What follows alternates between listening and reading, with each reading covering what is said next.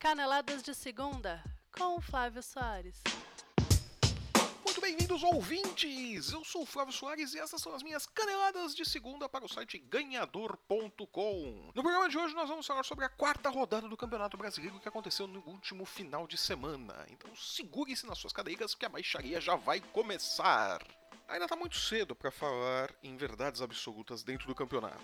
Só a quarta rodada, é, ainda tem muito campeonato pela frente, ainda tem muita coisa para acontecer. Mas já dá para vermos algumas coisinhas que estão acontecendo nesse campeonato. A primeira delas e a que mais chama a atenção é a Chapecoense na liderança do campeonato. Quer dizer, quem poderia imaginar que a Chapecoense poderia ser líder do campeonato brasileiro na quarta rodada? Nem o site oficial da Chape ia acreditar num negócio desse, nem eles iam colocar isso, né? Mas a verdade é essa. Quer dizer alguma coisa? Não, não quer dizer muita coisa, porque se nós lembrarmos no, no ano passado, a essa altura do campeonato, o Inter estava lá no topo da tabela também disputando liderança e aconteceu o que aconteceu. Mas por outro lado, é inegável dizer que a Chape vem jogando direitinho, vem fazendo seus resultados, vem lá conseguindo seus pontinhos, tá indo bem, tá jogando de igual para igual para times grandes. Para um time que aconteceu o que aconteceu no final do ano passado, foi reconstruído do modo como foi reconstruído e os resultados que está acontecendo, que está conseguindo, né? Acontecendo não, os resultados que tem conseguido recentemente, a Chape é um fenômeno, né? É o meu segundo time do coração, com certeza. Eu acho que é o segundo time do coração de todo mundo. Então, espero que a Chape fique bastante tempo na liderança. Não acredito que ela vai ganhar o campeonato, mas é legal ver a Chapecoense na liderança. Ao lado do quem diria o Corinthians, o time pragmático de Fábio Carilli, que não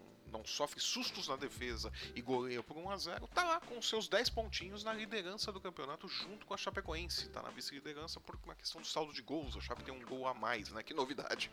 Qualquer um no saldo de gols vai levar do Corinthians, só ganha de 1 a 0 né? Mas estão lá os dois dividindo a liderança da competição. O Corinthians bateu o Santos nesse final de semana, no, no sábado, é, lá no, na Arena Itaquera, fez 2 a 0 goleou por 2 a 0 foi um absurdo, fez dois gols num jogo só, que, que absurdo, que disparate, nem o Santos esperava isso. E como resultado, o Santos demitiu o técnico Dorival Júnior, o técnico que era o mais longevo nos times grandes do Brasil. Estava no, no Santos desde julho de 2015. O Dorival Júnior foi demitido no sábado. Terminou o jogo, já foi chamado lá para Vila Belmiro, apesar do bom relacionamento que ele tinha com o presidente do clube, o Modesto Roma Júnior, e com o bom relacionamento que ele tinha com os jogadores também, o vestiário estava tudo muito tranquilo e tudo. Mas chegaram-se, chegou-se, né? Chegaram todos à conclusão de que era hora de trocar o comando técnico do time, de tentar alguma coisa. O que eles não estavam tão errados assim, porque apesar de fazer um bom trabalho do Rival Júnior, ser um bom técnico e tudo mais, esse time do Santos, na mão dele, não estava rendendo mais o que pode render. É um time bom,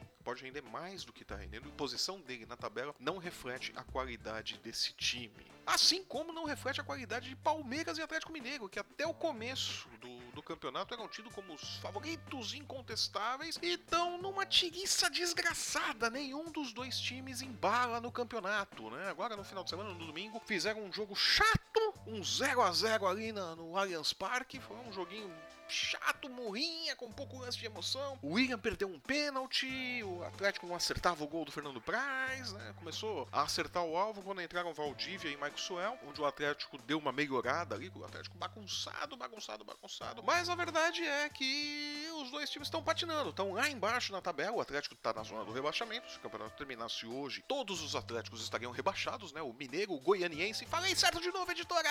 E o Atlético Paranaense, né? Todos eles estariam rebaixados. Teríamos um campeonato brasileiro em 2018 sem Atléticos. Olha aí que coisa triste, né? Mas triste mesmo é o futebol que os dois times estão jogando. O elenco que tem, a estrutura que tem, tanto Palmeiras quanto o Atlético Mineiro não fazem um bom campeonato brasileiro. Claro, ainda estamos na quarta rodada, ainda tem muito campeonato pela frente, muita coisa pode acontecer. É óbvio que esses times têm condições de subirem na tabela, de irem lá brigar pelo topo, mas a verdade é que neste momento eles estão seis pontos atrás, é, seis e sete pontos, né? O Atlético está sete pontos atrás do da Chapecoense e do Corinthians, e o Palmeiras está seis pontos atrás dos dois. E o Palmeiras já perdeu o confronto direto, já perdeu uma do confronto direto contra a Chapecoense. Quer dizer, o Palmeiras já perdeu para a Chapecoense, então já não tem essa coisa do confronto direto, só tem confronto direto agora no segundo turno, né? Se continuar a Chape ali no topo da tabela, o Palmeiras, mesmo que vença o jogo de volta, ainda fica três pontos atrás, se nós levarmos a questão do confronto direto, né? E mesmo que vençam o confronto direto, ainda tem que torcer por mais um tropeço dos líderes para poder se aproximarem da pontuação deles. Quer dizer, seis pontos pontos, 7 pontos é bastante coisa para tirar. Mesmo o campeonato estando no começo, claro que dá para tirar essa diferença. É óbvio que Chapecoense e Corinthians vão tropeçar, todo time tropeça, mas é uma diferença grande já para quatro rodadas. Então, Palmeiras e Atlético não vem bem. O empate no final de semana não foi bom para nenhum dos dois, foi pior pro Atlético, que foi parar lá na zona do rebaixamento, né? Mas foi ruim pro Palmeiras também, né?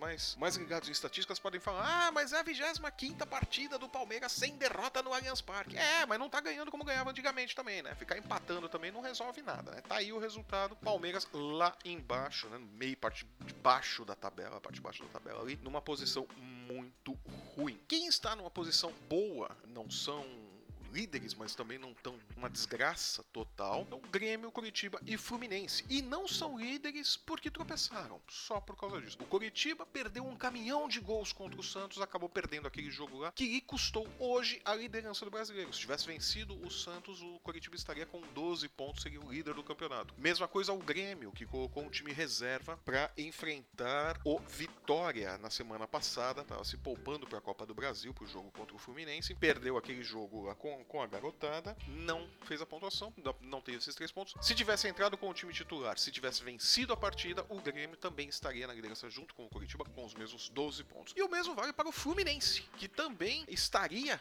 ali no topo da tabela com 12 pontos se não tivesse inesperadamente perdido aquele jogo, o jogo do final de semana passado para o Vasco. Né? Ninguém imaginou que o Vasco pudesse ganhar do Fluminense ali, né? Eu pelo menos não imaginei. Achava que o Fluminense, apesar de todos os problemas, tinha um time mais é, estruturado que o Vasco. Né, que está sendo surpreendente. O Vasco tem jogado muito bem, principalmente em casa. Os dois jogos que fez em casa em São Januário fez muito bem. Vai ser uma parada dura para o Corinthians na próxima quarta-feira. O Corinthians vai até São Januário e vai defender a liderança ali contra o Vasco, que joga muito bem em casa. Em seguida temos ali a Ponte Preta, o Botafogo e o Cruzeiro que estão no bloco dos sete pontos. Né? São os times que não estão longe dos líderes, estão se aproximando ali, vão na perseguição dos dois líderes. São times que vão jogando um futebol redondinho, pelo menos a Ponte Preta. A Ponte Preta que tem jogado muito bem é, o campeonato, tem conquistado pontos importantes, não tem perdido tantos pontos fora de casa, né? Aquele empate contra o Atlético foi providencial e segue aí nesse bloco dos sete pontos. O Cruzeiro não tá jogando bem, o Cruzeiro jogou mal de novo no campeonato, né? Mano Menezes vaiado, o time todo vaiado lá em Minas, perdeu de 2 a 0 para Chapecoense, que jogou muito, diga-se de passagem, mas segue contestado. O Botafogo fez um joguinho morrinha com o Flamengo, ficou com aquela coisa do 0 a 0 não foi bom para nenhum dos dois. O Botafogo tá melhor, que tá lá no, no bloco dos 7 pontos, e o Flamengo segue invicto no campeonato. Ah, beleza, tá invicto, mas tem 50% de aproveitamento, né? Quer dizer, não resolve nada, né? Assim como não resolve nada para o São Paulo, que também tá nesse bloco dos 50% de aproveitamento, tá? Perdeu para a Ponte Preta no, no domingo, né? O São Paulo que começou bem o jogo, o jogo parecia bem movimentado, tanto o São Paulo quanto a Ponte pareciam estar dispostos a jogar, foram buscar o jogo, mas de repente virou aquela coisa de perde e ganha no meio-campo, aquele jogo morrinho, aquele saco, até que no segundo tempo o Jussou Coelho mexeu na ponte, colocou o shake ali, desfez a bobagem que ele fez de colocar o Nino Paraíba como ponta direita, voltou ele pra lateral, que é onde ele rende bem, é onde ele joga bem, e deu certo, saiu uma jogada ali, Nino, Emerson Shake, conclusão do Luca, Luca que é um dos artilheiros do campeonato, o Corinthians deve estar se arrependendo amargamente de ter deixado ele emprestado com a Ponte Preta, mas tá lá, o resultado é que a Ponte venceu o São Paulo, o São Paulo tomou o gol, se desmontou em campo, se desfez assim como açúcar, né?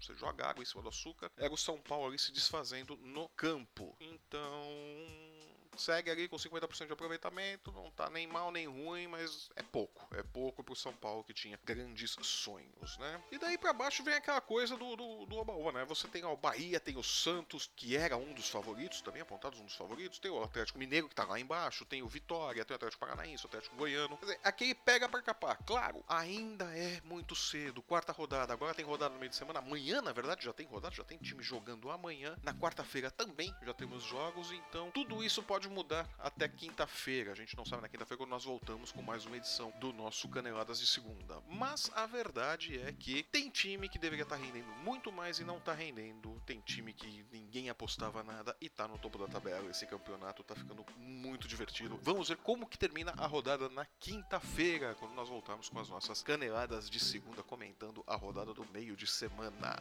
E por hoje é só. Espero que vocês tenham gostado do nosso programa. Curtam nossa página no Facebook, sigam-nos no Twitter, assine o nosso feed, receba os nossos podcasts todos os dias, dê o seu joinha, deixe seu comentário, diga se gostou, se não gostou, o que não gostou, o que, que tá bom, o que, que não está. Deixe-nos saber a sua opinião e obrigado pela sua audiência. Eu sou o Flávio Soares e essas são as minhas caneladas de segunda para o site ganhador.com. Até quinta!